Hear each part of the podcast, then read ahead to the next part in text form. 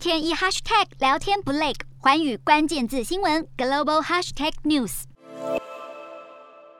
高通膨重创科技股，连一向抗跌的苹果也难逃科技股卖压。截至十二号，四个交易日累计下挫百分之八，跌入熊市，较五十二周高点下跌百分之二十二，似乎预告美股前景不妙。苹果被挤下全球市值最高宝座，让位给沙乌地阿拉伯国家石油公司。市值排行变化凸显全球经济现在的主要力道改变。油价飙涨有助能源股获利，却进一步推升通膨。联准会被迫升息，却又使更多投资人看坏科技公司，进而拉低股价。分析师认为，科技公司想要重新称王，或许得花一段时间。毕竟联准会今年准备至少再升息一百五十个基点。而俄乌战争也还没看到解决之道。